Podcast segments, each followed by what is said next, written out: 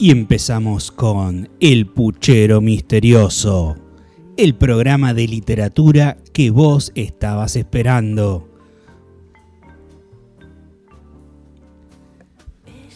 En el episodio de hoy vamos a abordar a la cultura mexicana y su literatura.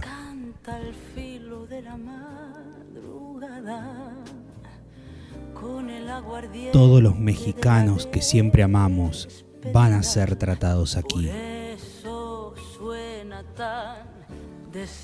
Chabela Vargas,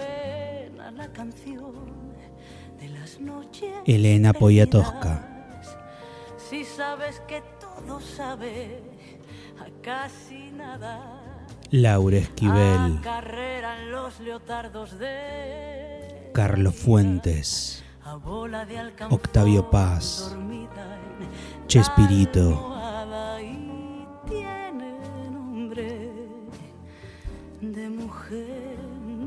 Cantinflas. Y sobre todo el Luismi. Los fugitivos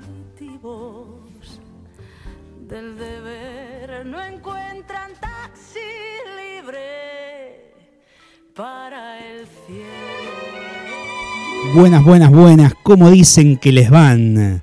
Estamos iniciando este nuevo capítulo de El Puchero Misterioso, un programa de literatura o algo así, con la conducción de Mariana Merlo y quien les habla, Augusto Mónaco.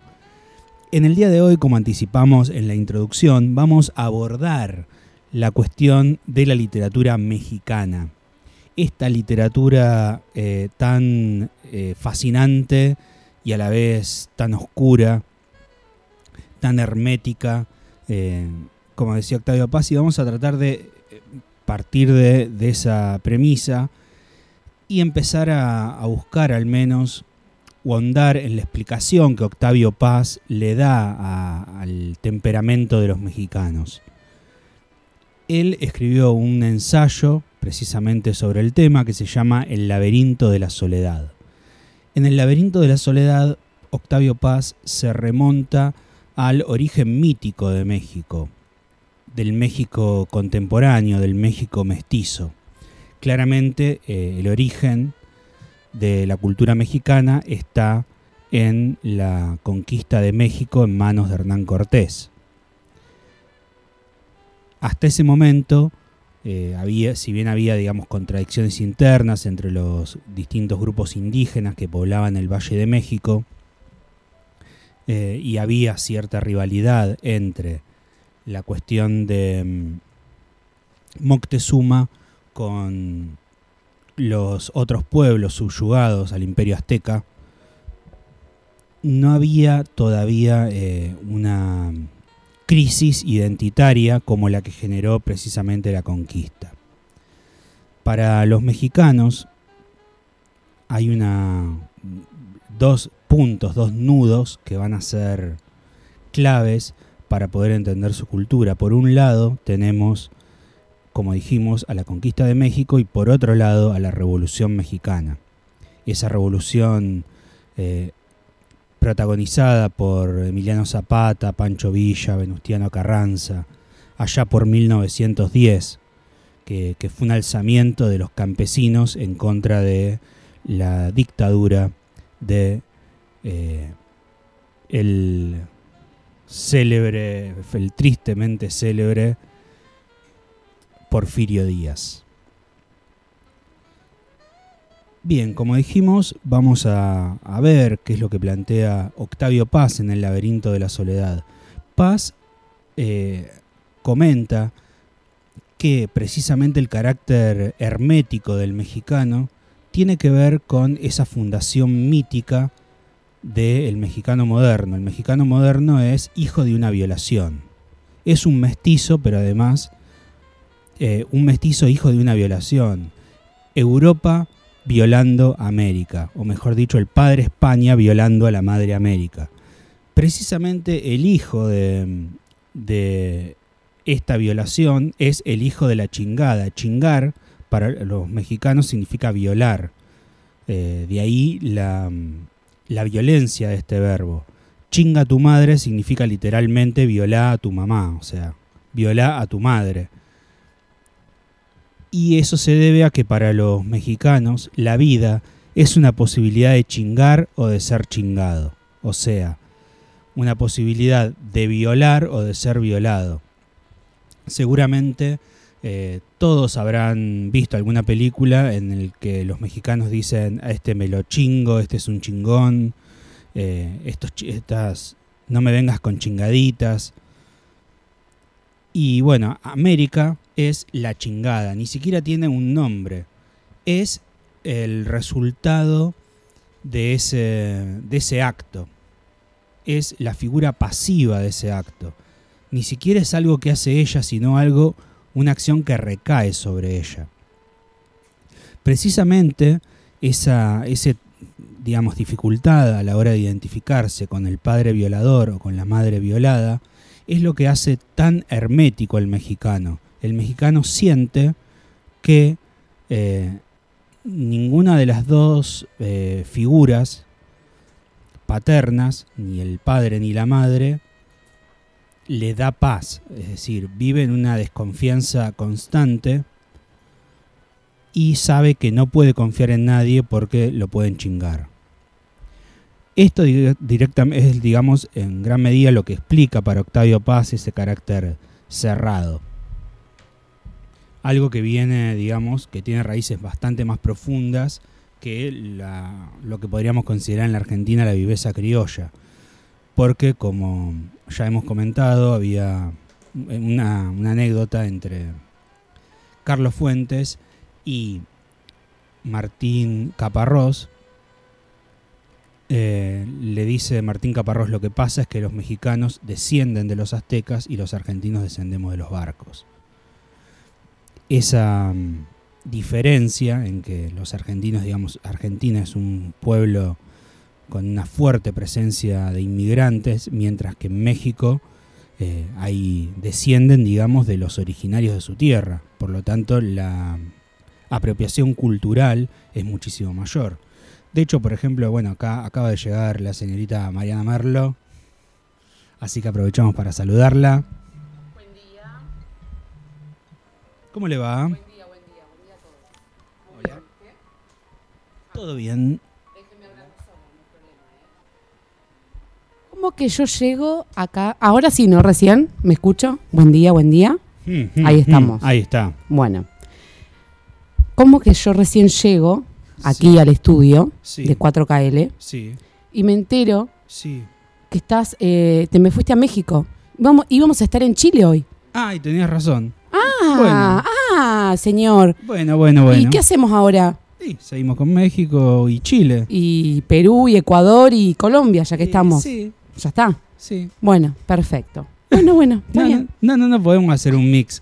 Acá la señorita Merlo puede abordar Chile y. ¿A usted le parece? Sí, hacemos. Y pero yo traje hoy en, en mi mochila sí. a su autor, predilecto, que yo creí que nos iba a deleitar con... y vengo acá y están con la chingada y el chavo del 8 y la chilindrina. Chinga tu madre, motherfucker. Yo, ¿qué pasó? Y bueno, bueno, bueno, pasa. Pasaron cosas. Olvídate, pasan cosas. Eh, sí, sí, no, eh, nada, el apuro, eh, un poco la... El drive al cohete. No, bueno, sí, bueno, me retan, me retan. Me gusta, me gusta ese perfil. Me retan. Bueno, bueno, está bien. Igual me, eh, ya estoy viendo acá en la mesa, eh, vamos a improvisar, como todo lo literario. Sí. Bueno, estoy viendo, bueno, ya Laura es una conocida. Sí, Laura Esquivel. Exactamente. la actriz de Patito Feo, para quienes no la conozcan. Exactamente. Ahora nos va a visitar igualmente, calculo. Sí, sí. Bien. Eh, a Rulfo también lo tenemos acá, Juan, nuestro amigo Juan. Carlos Fuentes, infaltable. Carlos Fuentes. Eh, bueno, así que bueno, nada, vamos a seguir, vamos a seguir con México y, a Chile lo dejamos. Lo dejamos para el próximo programa, ¿sí? Si le parece. Bueno, bueno, bueno. Porque a mí me gustaría que usted aborde a su autor predilecto. Eh, Pablo Neruda. Como usted eh, se lo merece y como él se lo merece. Por supuesto. No sé si usted, más él se lo merece más que usted. Así que bueno, acá estoy, buen día. ¿Cómo le va? Bien, bien, bien, bien. Tuve que dejar a mi niña ya en otra punta de, del hmm. pueblo en hockey porque tengo una hija, no sé si la gente... Sí, sí. La audiencia que está del otro lado lo sabe. Sí. además de una vida, tengo una hija. Así que bueno, nada. Una hija que nació por fuera del matrimonio. Sí, sí, sí, sí. Pero bueno, seguimos todo por fuera acá. Todo por fuera. No sé qué, pasa. Yo ya creo que ya ahora, ya, ya listo. Ya. Nada. Eh, ya me di por vencida. Vive, fundó un hogar en el pecado. Sí. Después de todo, no es tan lejos tampoco ese en la ruta. No. es en, las instalaciones de Cluracán. Exactamente, exactamente. Así que bueno, nada, allí quedó y allí va a quedar hasta que termine. Bien, bien. Así que nada. Mucho frío en la ciudad de Lobería. Muchísimo frío, ¿eh? ¿eh? Quiero saber la temperatura. ¿Podemos dar, ¿Puedo ser la chica del clima hoy? Y sí, por eso te estoy preguntando. a ver, Google, ¿qué me marca? Nada, me marca, no sé. A ver, para, vamos a esperar. Obviamente la temperatura lo vería claramente, ¿no? Sí, sí, no, obvio. Donde estamos aquí ubicados. Y después ponemos música, nos organizamos, ¿no? Dale. Hubo sí una irrupción, pasamos de Octavio Paz. Y bueno, usted quiso presentarme y yo soy así. Bueno. Yo irrumpo en todo lo que hago. Usted me quiso presentar en el medio, bueno. Desordenó Exactamente. Todo. No, usted desordenó todo desde el momento que yo llegué y estaba hablando de México. Todo. discúlpeme. Todo. no me quiere echar la culpa a mí solamente. Bueno, bueno, bueno. Bueno, acá ya tengo pronóstico. A ver, voy a hacer voy a hacer por un día, por un bloque, la chica de pronóstico. ¿A qué caballo le jugamos, querida? Eh, la Sol López. Al negro. Digo Pérez.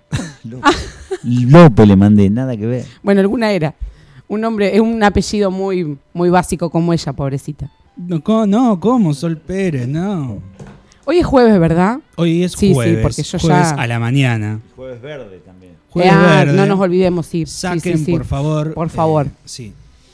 Bueno, estarían haciendo en estos momentos, según me marca mi teléfono, 10 grados. 10 graditos. 10 grados, sí, sí. Es el límite entre el frío y el no frío. Ya menos de 10 ahí se empieza a notar. Bueno, y la máxima es de 16 grados, así que bueno, estaríamos eh, llegando a esa temperatura más o menos a las 14 horas. Bueno, bien ahí, más mejor entonces. Bueno, ya dándole estos datos, datazos que le, tiré a la gente, vamos a ir entonces a la música, vaya.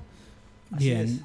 Entonces, ya que veníamos hablando de eh, los mexicanos como hijos de la Malinche, hijos de la chingada, vamos a escuchar un poco eh, una canción que hace referencia justamente a la maldición de la Malinche, que fue... Ya habíamos arribado estos temas en, otros en otro programa, ¿no? Sí, pero podemos... El tema de con Laura Esquivel. Claro, el público, como el público se renueva. Obviamente, sí, sí, sí. Eh, vamos a decir simplemente que Malinche fue la mujer que eh, le tradujo a Cortés y le ayudó a traducir no solamente la lengua, sino la cultura de los aztecas y de esa manera le facilitó la conquista. Por lo tanto, muchos mexicanos consideran que la Malinche es eh, una traidora a su pueblo y como siempre la mujer queda mal vista y mal parada, ¿no? en este caso. Sí, y también eh, otros que fueron considerados los traidores a, la mexicanidad fueron los trascaltecas, que fue el pueblo que militarmente contribuyó con Cortés a la conquista de los aztecas. Entonces, bueno, a partir de esto, como dijimos, eh, México la consideran a Malinche una traidora y a los políticos vendepatrias y a los vendepatrias en general le llaman malinchistas. Sobre esto se trata esta canción que vamos a escuchar.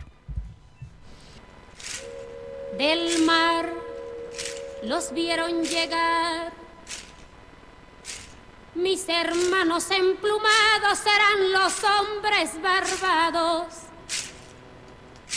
de la profecía esperada se oyó la voz del monarca de que el Dios había llegado y les abrimos la puerta por temor a lo ignorado. Iban montados en bestias como demonios del mal, iban con fuego en las manos cubiertos de metal.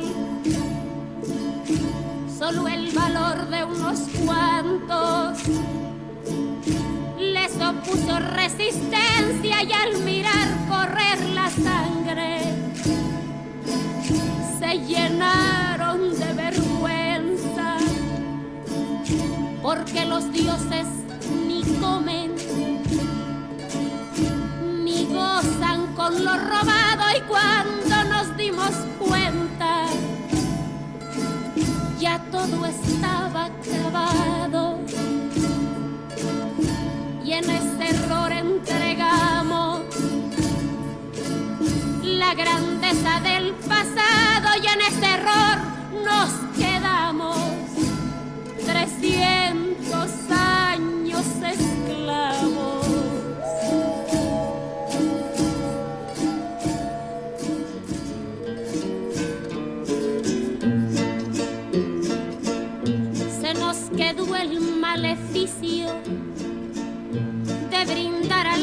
extranjero nuestra fe, nuestra cultura, nuestro pan, nuestro dinero.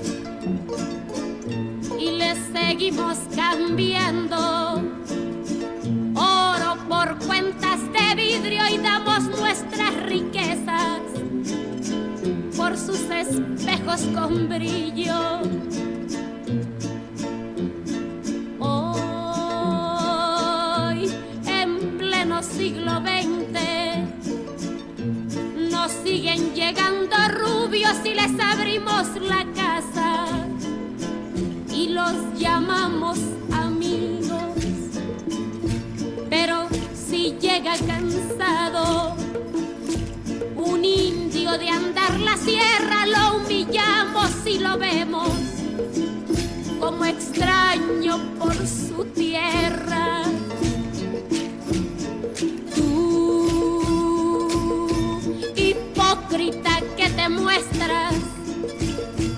Humilde ante el extranjero, pero te vuelves soberbio con tus hermanos del pueblo. Oh, maldición de Malinche, enfermedad del presente, cuando dejarás mi tierra? ¿Cuándo harás libre a mi gente?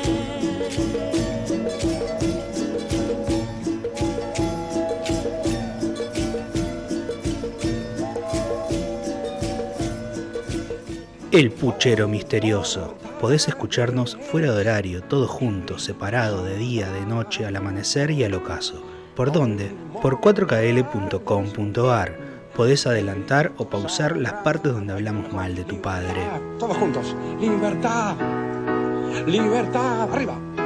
Libertad. Hoy del ruido. Derrotas cadenas. Escucha. Ve dentro. No. A la noble igualdad. Bueno, bueno, bueno. Estamos entonces retornando. Habíamos hablado un poco de eh, Octavio Paz y la Malinche, este conflicto, digamos, de, de la chingada tan recurrente en la cultura mexicana. Precisamente eh, trajimos algunos libros para compartir, algunas pequeñas lecturas. Vamos a leer algo de Laura Esquivel, algo... Diga el nombre de- del libro, por favor. Malinche, precisamente. Perfecto. Eh, en este mm, libro una de las cosas que, que me parece que, que mejor refleja o o que mejor, digamos, ejemplifica la magistral pluma de Laura Esquivel es el trabajo que hace acerca de las distintas cosmovisiones. En este caso, cómo se narra desde la cosmovisión eh, precolombina, maya barra azteca, y eh, cómo se narra desde la cosmovisión eh, europea. Cuando se cuenta la historia del nacimiento de Malinche, se hace desde el punto de vista de su abuela y vemos que, que tanto la abuela de Malinche, de Malinali, como ella, analizan todos los elementos de la naturaleza como mensajes. Todo es un signo que quiere comunicar mensajes. Y esto es muy común en las culturas precolombinas. La naturaleza como un bosque de símbolos. Así que, bueno, sin más prefacio, vamos a leer algún fragmentito. Primero fue el viento. Más tarde, como un relámpago, como una lengua de plata en el cielo, fue anunciado en el valle de la Náhuac la tormenta que lavaría la sangre de la piedra. Fue después del sacrificio que la ciudad se oscureció y se escucharon atronadoras descargas. Luego apareció en el cielo una serpiente plateada que se vio con la misma fuerza en muy distintos lugares. Enseguida comenzó a llover de una manera pocas veces vista. Llovió toda la tarde y toda la noche y al día siguiente también. Durante tres días no cesó de llover. Llovió tanto que los sacerdotes y sabios de la náhuac se alarmaron. Ellos estaban acostumbrados a escuchar e interpretar la voz del agua, pero en aquella ocasión sintieron que Tlaloc, el dios de la lluvia, no solo trataba de decirles algo, sino que por medio del agua había dejado caer sobre ellos una nueva luz, una nueva visión que daría otros sentidos a sus vidas. Y aunque aún no sabían claramente cuál era, así lo sentían sus corazones. Y antes de que sus mentes interpretaran correctamente la profundidad del mensaje, que el agua explicaba cada vez que se dejaba caer, la lluvia cesó y el sol resplandeciente se reflejó en la multitud de espejos, de pequeños lagos, ríos y canales que la lluvia había dejado repletos de agua. Ese día, lejos del valle de la Náhuac, en la región de Painala, una mujer luchaba por dar, por dar luz a su primogénito. La lluvia ahogaba sus pujidos. Su suegra actuaba como partera. No sabía si prestar oídos a su parturienta nuera o al mensaje del dios Tlaloc.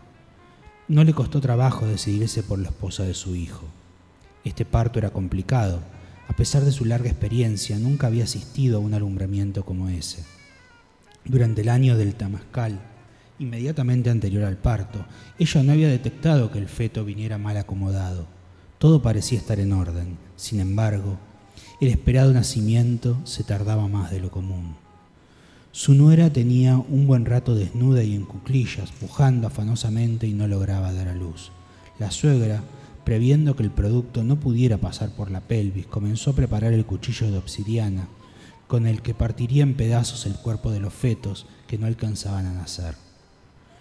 Lo que lo hacían dentro del vientre de sus madres para que ellas pudiesen expulsar con facilidad y de esta manera al menos ellas salvaran sus vidas. De pronto la futura abuela, arrodillada frente a su nuera, alcanzó a ver la cabeza del feto emergiendo de la vagina y retrocediendo al momento siguiente, lo cual le indicó que probablemente traería el cordón umbilical enredado en el cuello. De pronto, una pequeña cabeza asomó entre las piernas de su madre, con el cordón umbilical entre los labios, como si una serpiente amordazara la boca del infante. La abuela interpretó esa imagen como un mensaje del dios Quetzalcoatl, que en forma de serpiente se enredaba en el cuello y en la boca de la criatura. La abuela aprovechó la ocasión para meter sus dedos y desenredar el cordón. Por unos momentos, que parecieron una eternidad, nada sucedió. La fuerte lluvia era el único sonido que acompañaba los quejidos de la joven parturienta. Después de que el, agua habló, un gran silencio fue sembrado y solo lo rompió el llanto de una niña a quien nombraron Malinali por haber nacido en tercer carácter de la sexta casa. Es hermoso, es para leerlo de corrido y sin pausa. Laura Esquivel, la verdad que tiene una, escritura muy linda y muy exquisita y cómo, cómo habla, ¿no? Eh, a través de la literatura, cómo cuenta una historia, la historia en realidad de México, ni más ni menos. Exactamente. Eh, sí, sí. Sí, de hecho, pensando en esto que dijimos al comienzo, de estos tres nudos eh, recurrentes, estos dos nudos, perdón, recurrentes en la historia de México, que son la conquista, por un lado, y por otro lado, eh, la mm, Revolución Mexicana.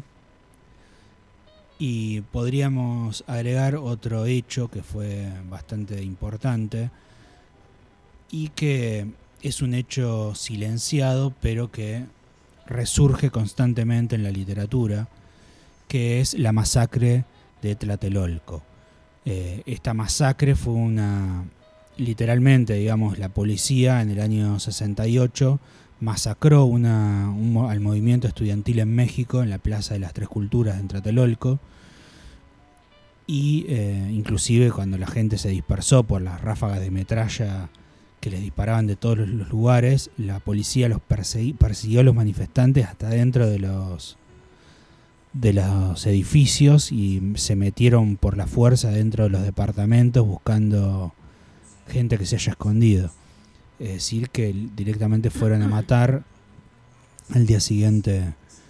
Eh, la lluvia lavó la sangre de la plaza y nunca nadie, eh, ningún medio habló sobre el tema. Esto de alguna manera, este hecho, nos muestra cómo eh, hay, digamos, de, nuevo, primero con los sacrificios humanos aztecas y luego en la Plaza de las Tres Culturas, en la misma plaza que se hacían sacrificios antiguamente, eh, vuelve a hacerse sacrificios, en este caso de, de jóvenes estudiantes. En este sentido, México eh, sigue con esta violencia cotidiana y podríamos decir que hoy esa violencia se ve reflejada en los carteles de la droga, en, puntualmente en el cartel de Jalisco Nueva Generación, pero también en la en el cartel de Sinaloa, en el, eh, los Zetas eh, y todos los desprendimientos de los Zetas, etcétera. Bueno, la veo muy reflexiva. Estoy haciendo los deberes en vivo. Está ¿Qué quiere que haga? Si usted me cambió todo. Bueno, bueno, se enojó. y sí, y sí, obvio que estoy enojada. Dígame, a ver, ¿qué puedo leer? Y yo, yo hago lo que usted diga hoy. Bien, así me gusta, sumisa ante la autoridad ¿Qué voy a hacer? patriarcal. Si no, lo, tengo que llamar a mi amigo Pablo Escobar a ver qué, qué puedo hacer con usted. Pablo Escobar es colombiano. Bueno, no importa, pero es narco. Y lo trajo a colación. El Chapo, en todo caso. Bueno, el Chapo. Bueno, lo llamamos al Chapo. Está preso el Chapo, así que. El Chapo Guzmán. Está, Guzmán era, ¿no? Sí. Sí, sí. Está extraditado en Estados Unidos. Pobre Chapo. Le mandamos un beso. Un beso entonces al Chapo Guzmán. Bueno, vamos con alguna musiquita en este breve intermedio.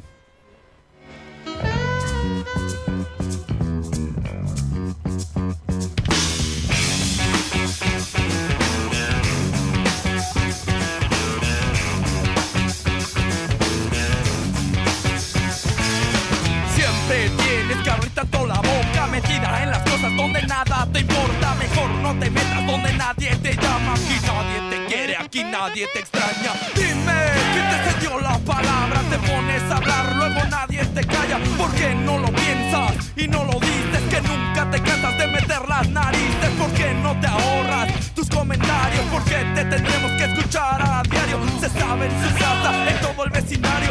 Hay que hacerlo escondidas porque sabes que caga el palo. Abuela, tu jefa, el puto de tu hermano. Se pone borracho, se pone marihuano. Me quiere joder y quiere chupar. ¿Por qué no chupa faros? Me deja de molestar. A mí, a mi gente, a mi broda, compadre. Busca algún pretexto para romperle la madre. Para que nadie se quede sin hablar. Para que todos chinguemos igual.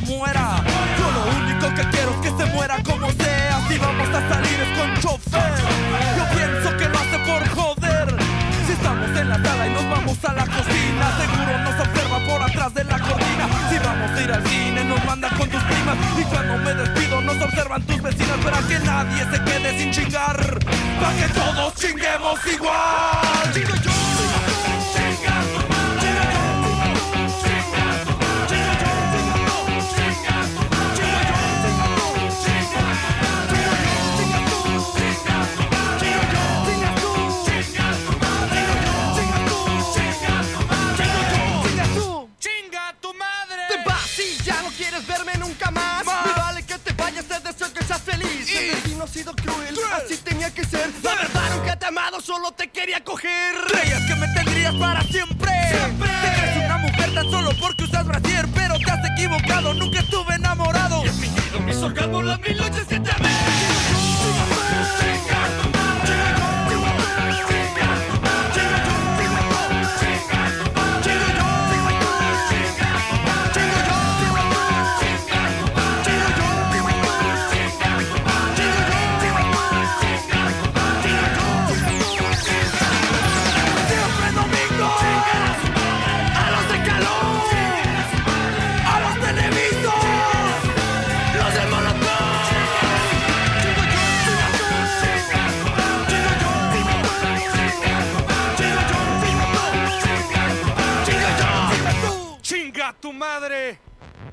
4KL Radio Stream. Ahora lo informa la Municipalidad de Lobería. Atletas compitieron en Buenos Aires. Deportistas de la Escuela Municipal de Atletismo y de FADEPAC viajaron a la ciudad de Buenos Aires con apoyo del gobierno local para participar y obtener importantes marcas en el Open de Atletismo FADECIR, clasificatorio para los Juegos Paralímpicos de Tokio. Una vez terminado el evento, regresaron a nuestra ciudad para continuar con los entrenamientos de cara a los compromisos que se vienen. Engranzado de calles urbanas. El gobierno local continúa trabajando para mejorar calles urbanas y recientemente se implementó el engranzado en el barrio Stella Maldonado, Suteba, en calles Rivadavia y Tierra del Fuego. El engranzado mejora notablemente la transitabilidad y se continuará implementándolo en distintos puntos de la ciudad. Testeos en Plaza Edinger, este jueves 6 de mayo, se continuará con el programa de testeos en Plaza Edinger de 14 a 17 para vecinos del área de influencia del SIC Evita, cuadrante comprendido por avenidas Campos y Mitre. Juegos bonaerenses, inscripción abierta. Las direcciones de Cultura y Deporte informan que se encuentra abierta la inscripción para participar de los Juegos bonaerenses 2021 en distintas disciplinas. Para inscribirse, los interesados pueden comunicarse al 2262 557933. Lo informó la Municipalidad de Lobería.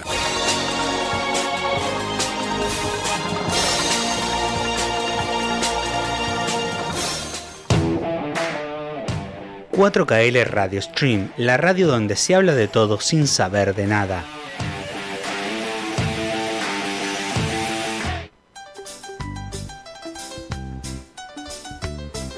El puchero misterioso una indigestión literaria con lo peorcito del barrio.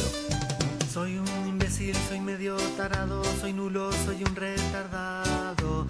Nunca pasé la edad de la bobera, en el mate yo tengo madera.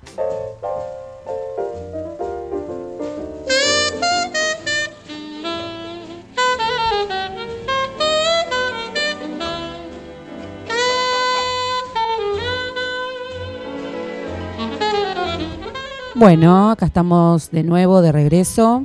Vamos a comentarle a la gente, al público presente, eh, oyente, vamos a decir mejor que presente. Multitudinario. Obviamente. Eh, que tenemos que la aplicación, podemos comentarle, seguramente ya todos las tienen descargados, pero bueno, vamos a comentarle a aquel que no. Descárguelo, doña. Exactamente, que es facilísimo, tiene que ingresar únicamente a la aplicación, apretar el play y ya las 24 horas está escuchando no al puchero misterioso, sino la radio de 4KL. 4KL Radio Stream. Música para tus oídos. Una divinura, con mucha programación, muy variada, se vienen cosas nuevas, así que bueno, siempre innovando y progresando. En el día de hoy vamos a comentarle a nuestros oyentes que estamos en, eh, situados en la geografía de dónde. ¿En dónde estamos hoy? Estamos hoy, nos vinimos a México, Tenochtitlán. Muy bien. Capital del Imperio Azteca. Y vamos a comenzar a hablar en este bloque, en este segundo bloque podríamos decir, eh, un poquito sobre la eh, poesía azteca, ¿no, señor Augusto? Exactamente. Y cuando hablamos de poesía azteca, eh, el autor, digamos, más predilecto, emblemático de, la literatura azteca es eh, Carlos Castaneda, dice acá. Eh, no, vale también? Sí, sí, sí, ah, no, es un, poeta, sino que es un antropólogo. Pero mexicano, en fin. Mexicano, en fin, y, ¿Y que la, la, literatura, digamos, más que, que la pluma, que no deja de ser un cientista social, lo que cuenta es ese antropólogo que se convirtió en aprendiz de un brujo yaqui y eh, empezó, digamos, a, meterse en la cultura yaqui y desapareció en esa cultura. Se perdió. se perdió a tal punto que realmente, digamos, está, está en el mundo del nahual, trascendió el mundo del tonal. Eh, ¿Pasó al más allá, dice usted? en realidad, el tonal y el nahual para la cultura yaqui eh, no tienen que ver con, con un más allá y un más acá en el sentido de, la muerte, porque no lo piensan en términos de muerte, lo piensan en términos de eh, forma y energía. El mundo del tonal es el mundo de la forma, es el mundo en el que nosotros, que nosotros percibimos, y el mundo del nahual es un mundo de energía, donde uno entra y ve energía.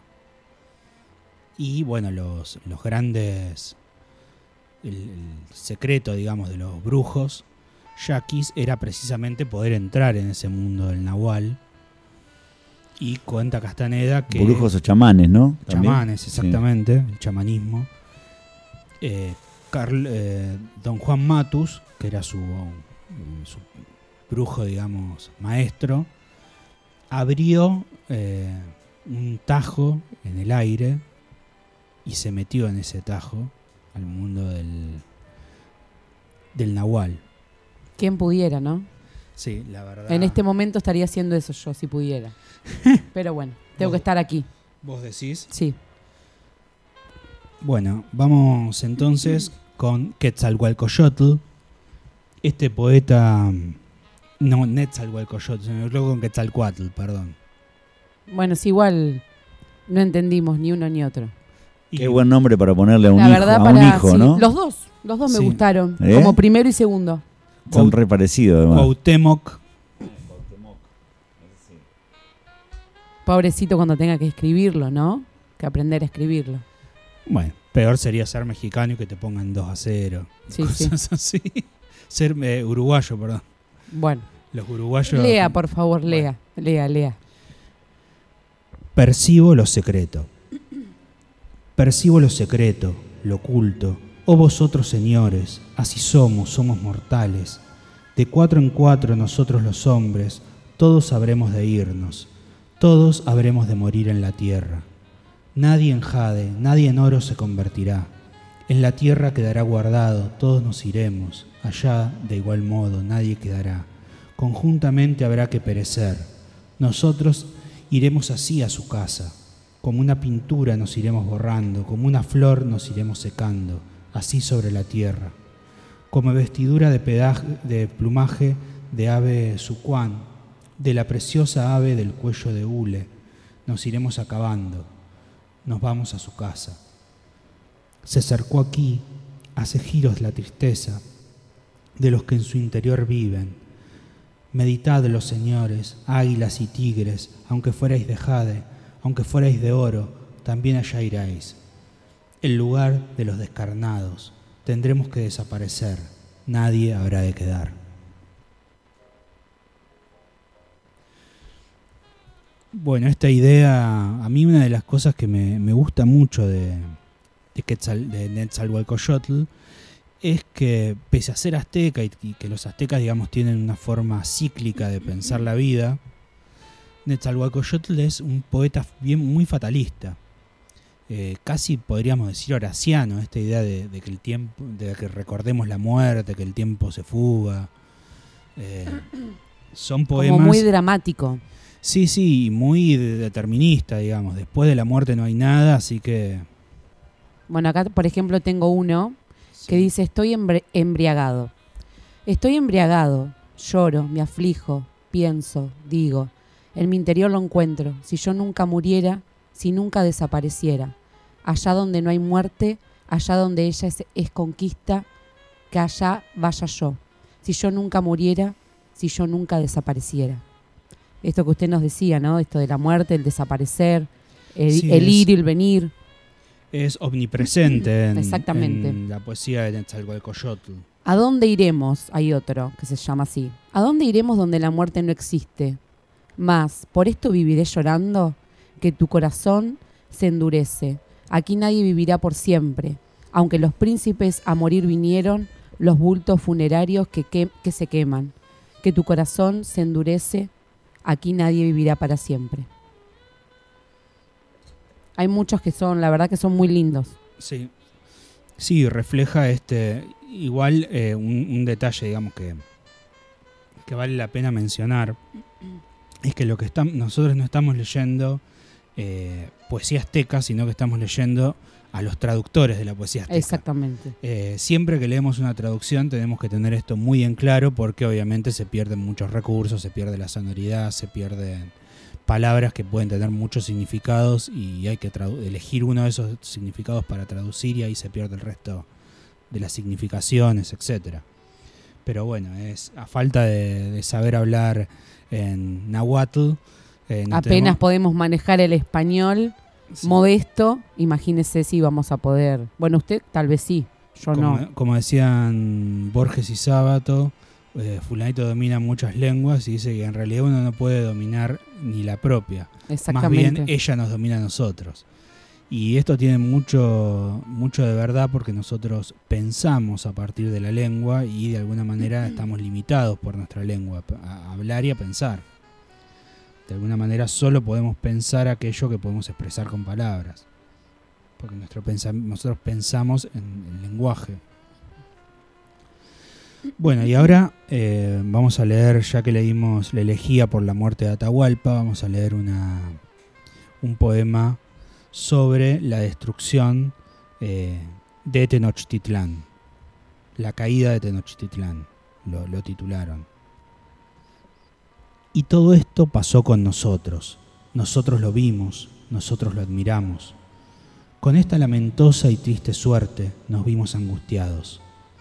En los caminos yacen dardos rotos, los cabellos están esparcidos, destechadas están las casas, enrojecidos tienen sus muros, gusanos pululan por calles y plazas, y en las paredes están salpicados los sesos, Rojas están las aguas, están como tenidas, y cuando las bebimos es como si bebiéramos agua de salitre. Golpeábamos en tanto los muros de adobe, y era nuestra herencia una red de agujeros.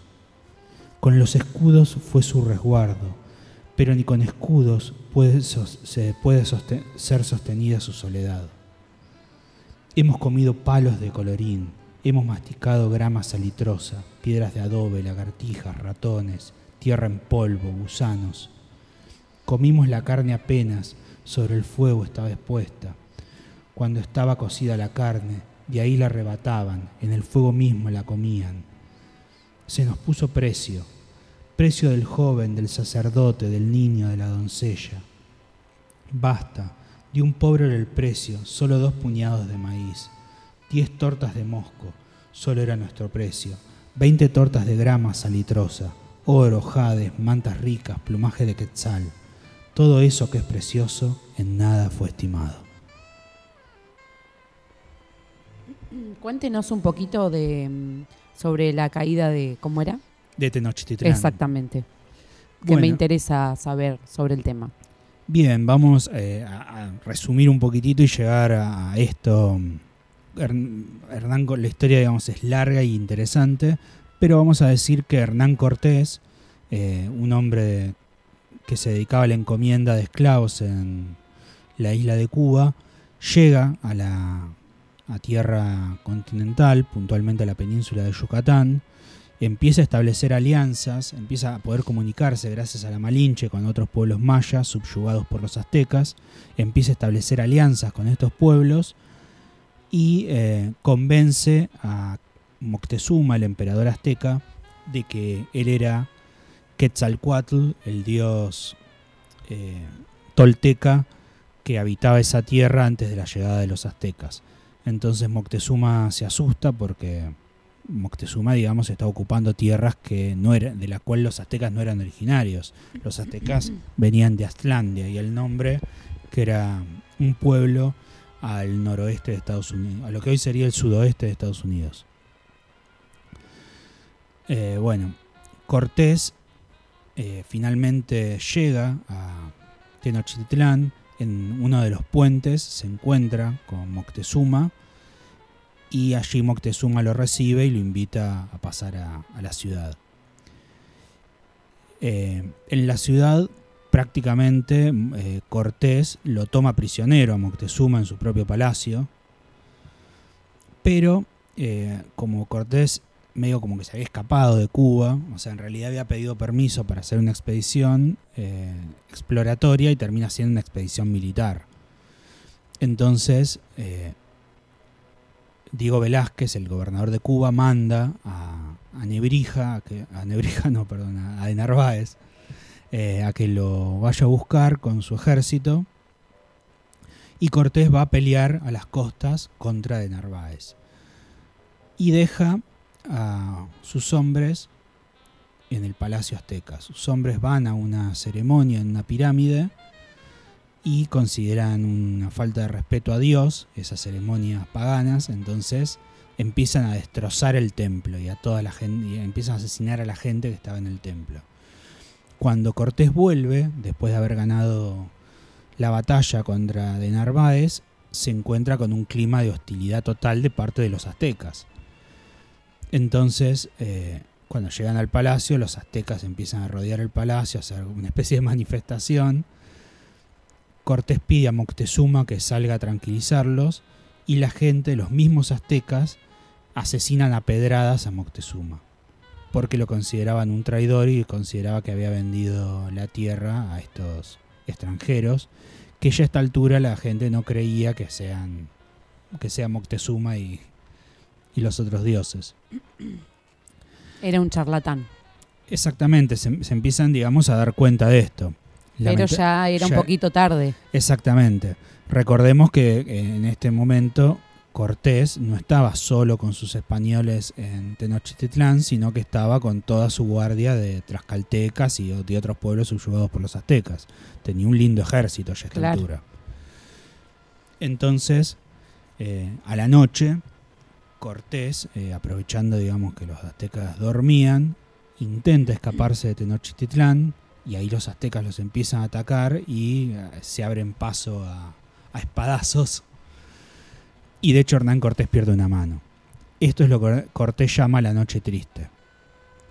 Entonces se refugian en Tlaxcala, que era la capital de los tlaxcaltecas, uno de los pueblos que mejor les sirve como ejército a Cortés.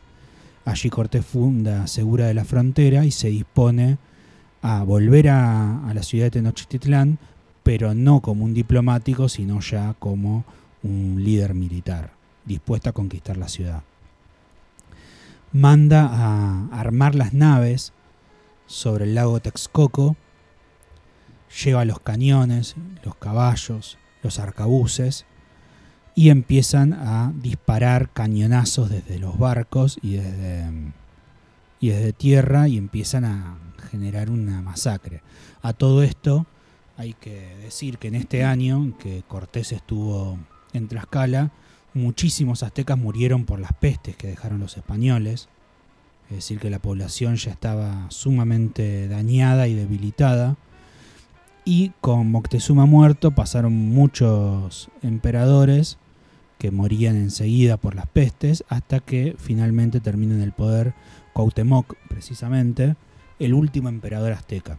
Un niño guerrero que tiene la difícil tarea de conducir a su pueblo en la lucha contra los españoles. Bueno, finalmente eh, fue secuestrado, torturado, asesinado y desaparecido. Es decir, que los mexicanos no tienen ni siquiera la tumba del último de sus emperadores. Es decir, que tiene una, ciudad fundada en el vacío, una cultura fundada sobre una tumba ausente. Eh, de alguna manera podríamos decir que Cuauhtémoc es el primer desaparecido de América Latina. Impresionante lo que, lo que usted sabe de historia, ¿no? La verdad que cada día me, me sorprende más. Bueno, bueno. Con su corta edad, ¿no? Porque es muy joven usted. Bueno, a ver si aprendes algo. Y bueno, algún día. No, se, todo, no se crea. Algo va a servir, creo yo. Todo esto no va a ser en vano. Y esperemos, esperemos. Totalmente. Bueno, dentro de, de 60 años por ahí puedo hablar de, del, de Hernán Cortés, como habla él. Esa es la idea, ¿no? Y sí. Bueno. Ténganme en fe ustedes, por favor. Le tengo fe, le tengo ah, fe. le tengo tanta fe como a Chabela Vargas. Bueno. Eh, escuchamos eh, algo para que, para que la señorita Merlo no sea tan ¿Me llorona. Inspiré?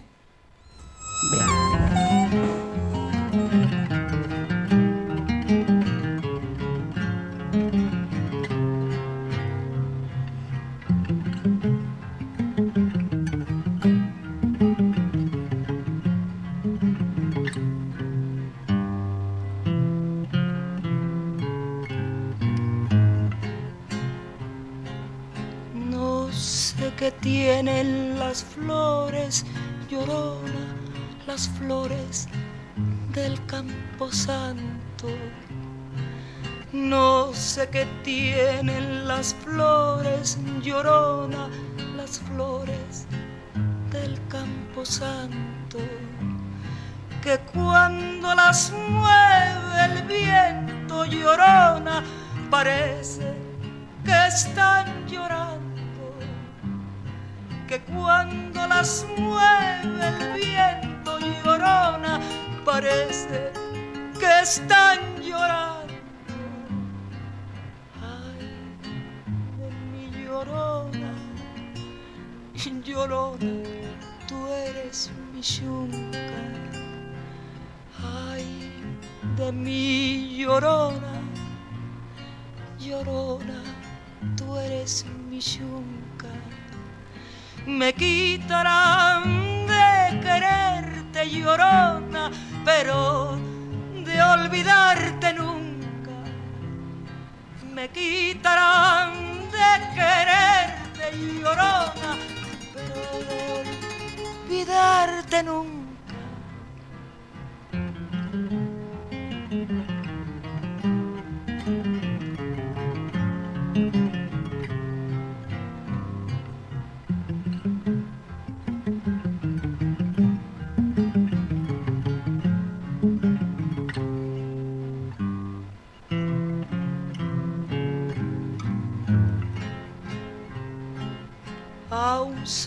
Cristo de fierro llorona, mis penas le conté yo.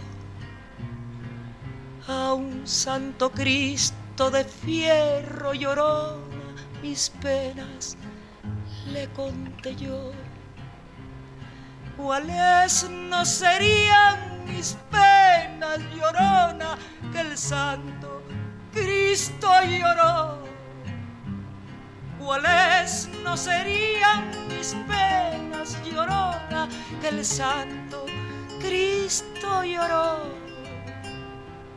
Ay, de mi llorona, llorona de un campo lirio. Ay, de mi llorona, llorona de un campo lirio. El que no sabe de amores llorona, no sabe lo que es martirio. El que no sabe de amores llorona, no sabe lo que es martirio.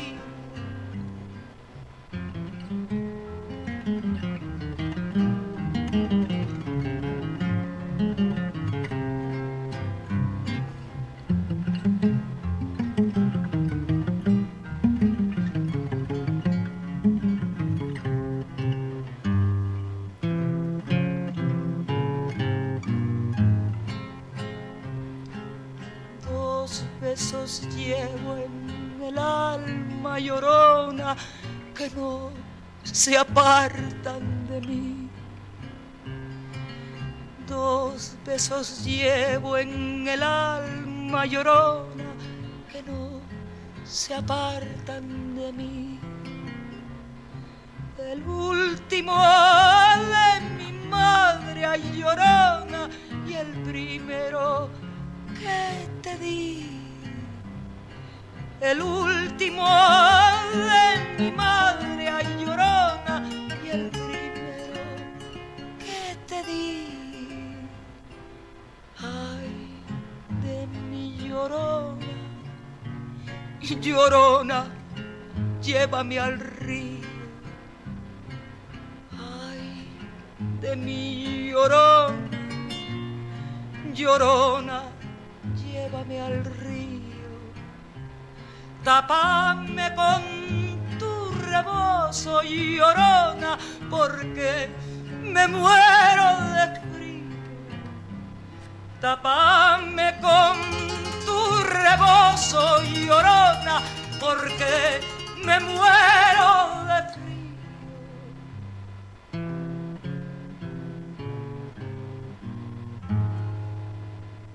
4KL Radio Stream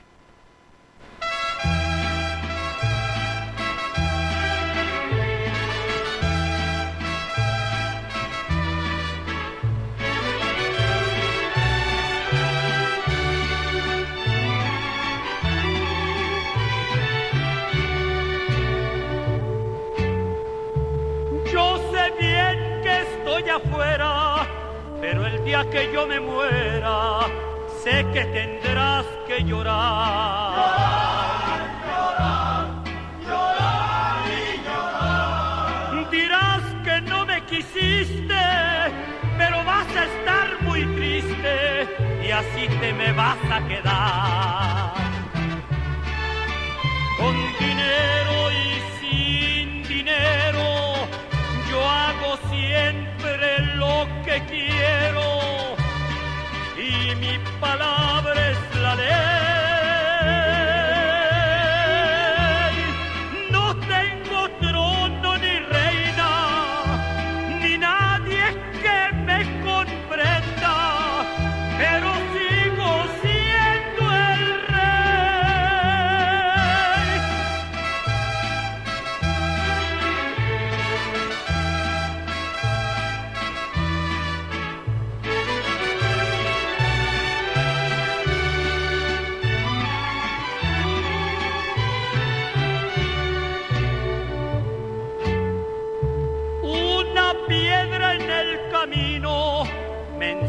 que mi destino era rodar y rodar. Rodar, rodar y rodar. También me dijo un arriero que no hay que llegar primero, pero hay que saber llegar.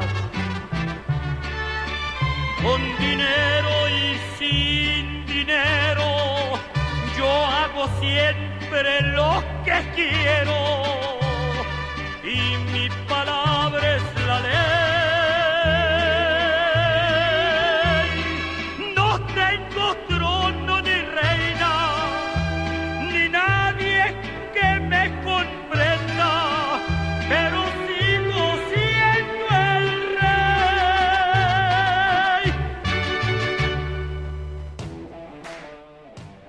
4KL Radio Stream, una radio como vos. Aburrida. Nah, chiste, quédate y seguí escuchando. Almax Soluciones Informáticas. Servicio técnico de PC, notebooks, smartphones y tablets. Almax Soluciones de calidad. Encontranos en Instagram y Facebook como Almax Lobería o escribinos al 2262 677109. La Grava, un lugar para disfrutar con tu familia o amigos. Venía a festejar cumpleaños, bautismos o cenas con grandes y chicos en nuestro salón reacondicionado. Vení a divertirte en la pileta o a jugar a tus deportes favoritos en nuestras canchas. La Grava, un espacio para compartir, para crear, para reencontrarnos. La Resaca del Bidón, un magazine deportivo de actualidad con columnistas que juegan con y sin pelota y que viven como juegan. Viernes de 19 a 21 horas en 4KL Radio Stream a través de nuestra página web 4kl.com.ar. ¿Tu negocio o institución aún no tienen su página web? Hoy puedes tenerla con Dixernet desde Lobería y por un costo mucho menor de lo que imaginas. Suma tu presencia en el mundo digital. Hace crecer tu negocio. Vende en forma online. Aparece en los buscadores y trascende las fronteras. Contactanos al teléfono 11 6201 8301 o desde nuestra web www.dixer.net.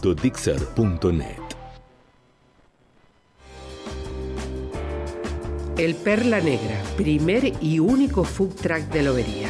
El nombre de la hamburguesa, el Perla Negra.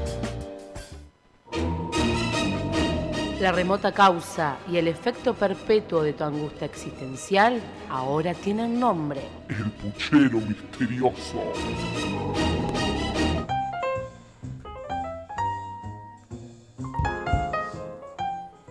Y seguimos siguiendo en este bloque que vamos a dedicárselo a nuestro queridísimo Juan Rulfo. Un beso, Juan. Juan Rulfo es un narrador y fotógrafo. Eh, como narrador escribió fundamentalmente dos libros. Una novela que se llama Pedro Páramo y un libro de cuentos que se llama El llano en llamas. Ahí comenzó y ahí En 1953, le eh, tiró ese dato. Exactamente. Ahí comienza y termina su obra.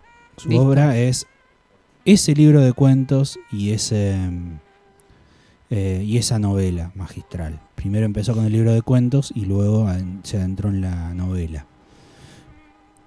Esta, la, vamos a hablar un poco de, la novela de Pedro Páramo.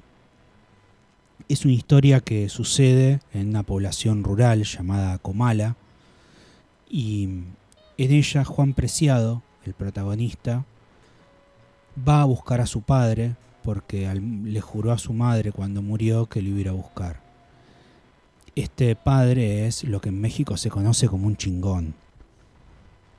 Pedro Páramo eh, tenía hijos con todas las mujeres de Comala prácticamente y eh, era un tipo el que, tenía dinero, que tenía poder, que, que triunfaba digamos por su prepotencia un chingón en todo sentido, estafador, etc. Su padre murió en Comala y eh, de alguna manera nadie fue a su entierro. Por eso él plantea que Comala mató a su padre y por lo tanto se va a vengar de la gente de Comala. Se casa con Dolorita Preciado, la madre de Juan, porque era una de las mujeres, personas a las que más dinero le debía. De ese modo eh, anula esa deuda y después eh, le empieza a maltratar hasta que Dolorita se va y él se queda, digamos, con las propiedades y, y obviamente sin, la, sin esa deuda, así que sigue. Su único hijo... Pasa a autodeberse. Claro, él tenía un hijo, que era el único hijo que, realmente quería, que era Miguel Páramo. Al resto ni siquiera los reconoció, ni siquiera el hijo de su esposa Dolorita, Juan Preciado, que tiene el apellido de la madre. Y eh, estaba enamorado de Susana San Juan, una mujer que hija de un minero, que era su gran amor. Pero cuando llega Pedro Páramo a Comala, se encuentra con una ciudad completamente despoblada y fantasmagórica, opuesta a ese, a ese pueblo de maravillas que le había pintado la madre. Rulfo en Pedro Páramo no solamente nos muestra esta idea de también muy mexicana de que los muertos son los que nos dan vida, y que los muertos siguen vivos en nosotros. Nosotros nacemos de los muertos. La cultura mexicana tiene como muy impregnada el tema de la muerte. Exactamente. Bueno, Carlos Fuentes, nosotros habíamos contado que cuando escribía, se sentaba a escribir, él cuenta que tenía un hijo a cada lado. Eh, y los, los hijos de, de Carlos Fuentes están muertos. O sea que lo que está diciendo es que ellos tienen el día, además, un día, festivo. sí. sí, Y de hecho, ellos brindan con los muertos. Sí, sí, les llevan ofrendas, festejan. Es un festejo. Exactamente. Bueno, y esta literatura de Rulfo es una literatura árida, eh, donde la población, digamos, es una población con la piel curtida por el tiempo, la tierra está resquebrajada, eh, las ramas arañan el viento lo que sucede siempre está asociado a la tristeza y a la fatalidad. Los hechos de Rulfo son siempre, siempre hechos de nostalgia y angustia. Pero lo hace, lo escribe de una manera excepcional. Vamos a leer algún fragmento de, de Pedro Páramo, vamos a leer el comienzo ya que estamos, para no espolear demasiado esta historia. Dice así. Vine a Comala porque me dijeron que acá vivía mi padre, un tal Pedro Páramo. Mi madre me lo dijo, y yo le prometí que vendría a verlo en cuanto ella muriera.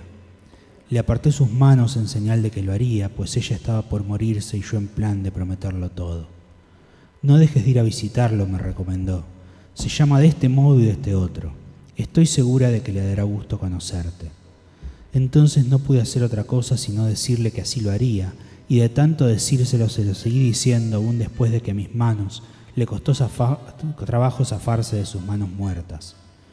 Todavía antes me había dicho, no vayas a pedirle nada, exígele lo nuestro, lo que estuvo obligado a darme y nunca me dio. El olvido en que nos tuvo mi hijo cóbraselo caro. Así lo haré, madre. Pero no pensé cumplir mi promesa. Hasta que ahora, pronto, comencé a llenarme de sueños, a darle vuelo a las ilusiones y de ese modo se me fue formando un mundo alrededor de la esperanza que era aquel señor llamado Pedro Páramo, el marido de mi madre. Por eso vine a Comala. Bueno, esta es la, la introducción de Pedro Páramo. Vamos avanzar un poquito, a leer otro fragmento. Y una de las cosas que esta novela es eh, los recursos de la sonoridad todo en Pedro Páramo es sonido. Y ese sonido no solamente se describe, sino que se produce. Las repeticiones de palabras, las onomatopeyas, el verbo decir, contar, todos los verbos asociados a la oralidad están sumamente presentes.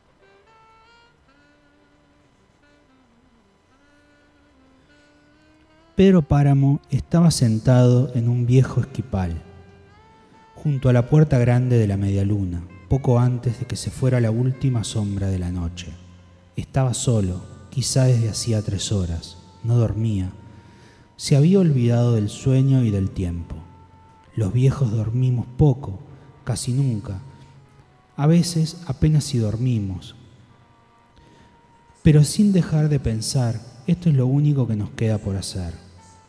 Después añadió en voz alta, no tarda ya, no tarda. Y siguió, hace mucho tiempo que te fuiste, Susana. La luz era igual entonces que ahora, no tan bermeja, pero era la misma pobre luz sin lumbre, envuelta en el paño blanco de la neblina que hay ahora. Era el mismo momento, yo aquí, junto a la puerta mirando el amanecer y mirando cuando te ibas, siguiendo el camino del cielo, pero donde el cielo comenzaba a abrirse en luces, alejándote cada vez más desteñida entre las sombras de la tierra.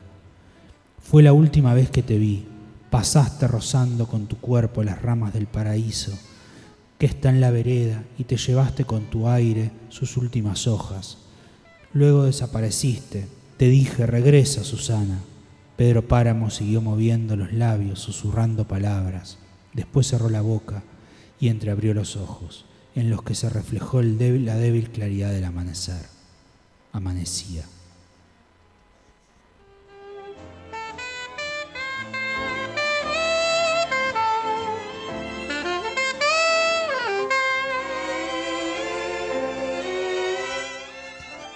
Regresé al medio techo donde dormía aquella mujer y le dije, me quedaría aquí en mi mismo rincón. Al fin y al cabo la cama está igual de dura que el suelo. Si algo se le ofrece, avíseme. Ella me dijo, Donis nos llevará. Se lo noté en los ojos. Estaba esperando a alguien que viniera para irse. Ahora tú te encargarás de cuidarme. ¿O qué? ¿No quieres cuidarme? Vente a dormir aquí conmigo. Aquí estoy bien, es mejor que te subas a la cama. allí te comerán los turicatas. Entonces fui y me acosté con ella. El calor me hizo despertar al filo de la medianoche y el sudor, el cuerpo de aquella mujer hecho de tierra, envuelto en costras de tierra, se desbarataba como si estuviese derritiéndose en el charco de lodo. Yo no sentía nadar, me sentía nadar entre el sudor que chorreaba de ella, y me faltó el aire que se necesita para respirar. Entonces me levanté, la mujer dormía. De su boca eh, borbotaba, un ruido de burbujas muy parecido al del estertor. Salí a la calle para buscar aire, pero el calor me persiguió. No, se despegaba de mí. Y es que no había aire, solo la noche, entorpecida y quieta, acalorada por la canícula de agosto. No había aire, tuve que sobar el mismo aire que salía de mi boca, teniéndolo con las manos antes de que se fuera. Lo sentía ir y venir, cada vez menos, hasta que se hizo tan delgado que se filtró entre mis dedos para siempre. Digo para siempre. Tengo memoria de haber visto algo, así como nubes espumosas, haciendo remolinos sobre mi cabeza y luego enjuagarme con aquella espuma y perderme en su nublazón. Fue lo último que vi.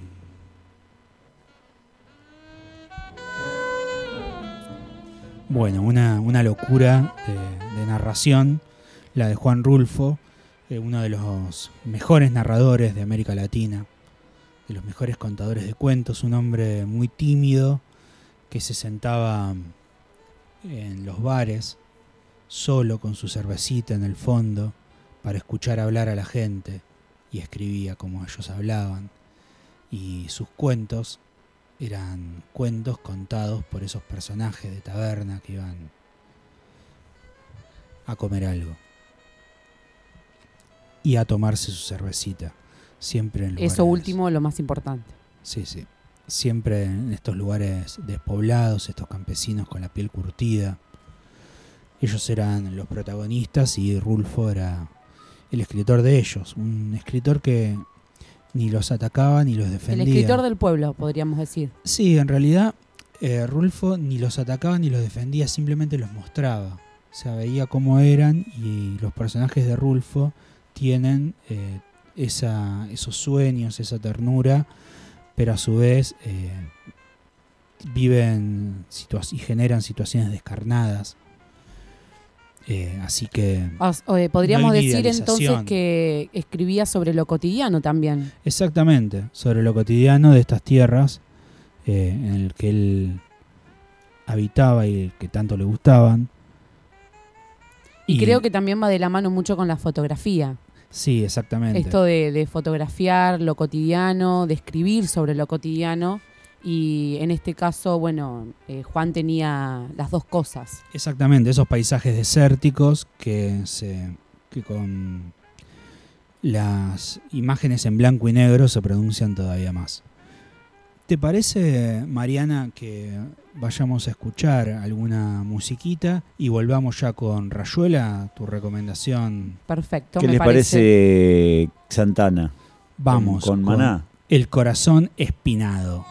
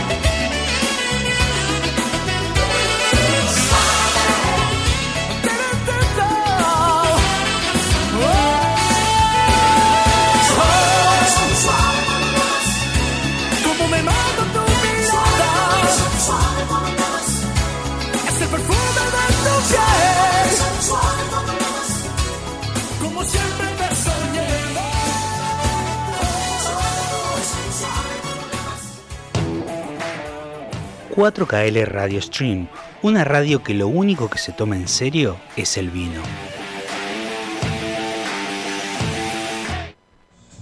4KL Radio Stream presenta Entre Líneas, un espacio para reencontrarnos con la lectura, presentado por Rayuela, venta de libros online.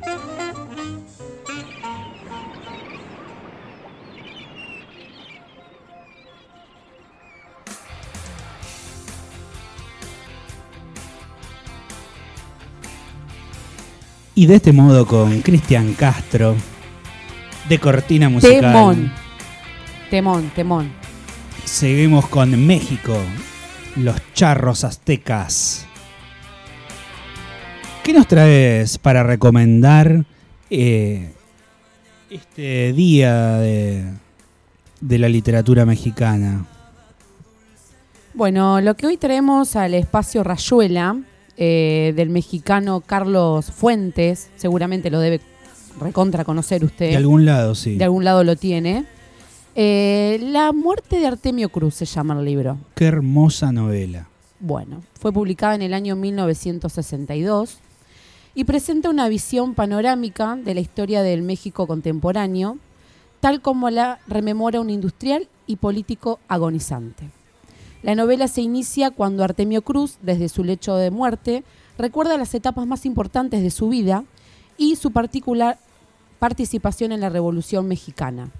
Recuerda cómo, después de la Revolución, fue perdiendo sus ideales a la par que el amor de la única mujer que en verdad amó.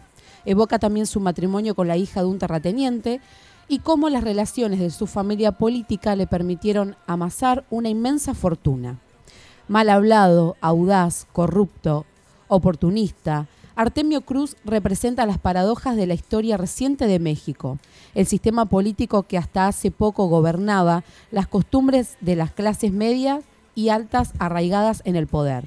La muerte de Artemio Cruz es una radiografía de la historia de México. Bueno, así que eh, este es el libro recomendado del espacio Rayuela. Como decíamos, es una novela del escritor mexicano Carlos Fuentes, que habla, bueno, como dice su título, sobre la vida y obra, podríamos decir, de Artemio Cruz. Y sobre todo de su muerte. Exactamente. Vamos a leer algún fragmentito, si te parece. Sí, sí, cómo no. Para darle una idea al lector de qué nos estamos De qué estamos hablando. Tú la pronunciarás, es tu palabra, y tu palabra es la mía. Palabra de honor, palabra de hombre, palabra de rueda, palabra de molino imprecación, propósito, saludo, proyecto de vida, filiación, recuerdo, voz de los desesperados, liberación de los pobres, orden de los poderosos, invitación a la riña y al trabajo, epígrafe del amor, signo del nacimiento, amenaza y burla, verbo testigo, compañero de la fiesta y de la borrachera, estapada de valor, trono de la fuerza, colmillo de la marrullería, blasón de la raza, salvavida de los límites, resumen de la historia, santo y seña de México, tu palabra. Chinga tu madre, hijo de la chingada, aquí estamos los meros chingones, déjate de chingaderas, ahorita me lo chingo. Ándale chingadito, no te dejes chingar, me chingué esa vieja, chinga tú, chinga usted, chinga bien sin ver a quién, a chingar se ha dicho, le chingué mil pesos, chinguese aunque truenen, Chingaderitas las mías, me chingó el jefe, no me chingues el día, vamos los, todos los a la chingada. Se lo llevó la chingada, me chingó pero no me rajo. Se chingaron al indio, nos chingaron los guachipines, me chingan los gringos, viva México, hijos de la rechingada, tristeza, madrugada, tostada, tiznada, guayaba, el mal dormir, hijos de la palabra nacidos de la chingada, muertos en la chingada, vivos por pura chingadera, vientre y mortaja, escondidos en la chingada. Ella da la cara, ella reparte la baraja, ella se juega el arbur, ella ropa eh, la reticencia y el doble juego, ella descubre la pedencia y el valor, ella embriaga, grita, sucumbe, vive en cada lecho, preside los fastos de la amistad, del odio y del poder, nuestra palabra. Divino. Y nos vamos a ir con, em, durante su último mediodía, eh, el anciano y enfermo Artemio Cruz, como usted decía, es como que a partir de su muerte comienza esta historia, ¿no? Sí. Eh, él decía, exactamente, él decía, no siempre fue ese triste saco de huesos y fermentos corporales. Alguna vez fue joven, osado vigoroso y tuvo ideales, sueños, fe. Para defender todo eso incluso combatió en una revolución, mas la rapiña, la codicia y la corrupción extinguieron su fuego y aniquilaron su esperanza. Tal vez por ello perdió a la única mujer que de verdad lo amó. Las revoluciones las hacen los hombres de carne y hueso y no los santos, y todas acaban por crear una nueva casta privilegiada.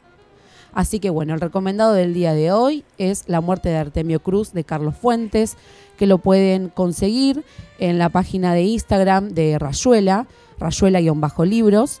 Eh, pueden pedir este y cualquier otro libro que ustedes quieran leer y compartir o regalar y regalarse. Así que bueno, están invitados para poder visitar la página y conocer toda eh, el amplio stock literario y no literario también que tenemos para ofrecer. Qué bueno, qué bueno tener un lugar en Lobería en donde poder conseguir. A la puerta de su casa, señora. Exactamente. Porque tenemos envíos a domicilio gratuitos. Ahora, si usted no quiere esperar con una torta frita, un sanguchito, algo, bienvenido sea, pero no se cobra. Delivery de libros, ¿no? Exactamente, delivery de libros. Qué gran idea. Bueno, una gran idea tiene que venir una gran mujer, obviamente. Eh, ¿Quién será, no? ¿Quién? Y seguramente es el indión. Bueno, eh, no. Bueno, nos tenemos que retirar de, del día de hoy, de este espacio, de esta... Bien arriba y bien mexicano. Exactamente, exactamente. ¿Con quién? ¿De la mano de quién? De ella, ¿no? Vaya. De ella, de, Talía. de ella, de Talía. Nos vamos a ir con Amor a la Mexicana. Exactamente, sí, porque si estuvo Chabela Vargas, también tiene que estar Talía. Así que nos despedimos de este hermoso programa, ya no sé qué número. Con canillas en los pechos nos despedimos. las porras.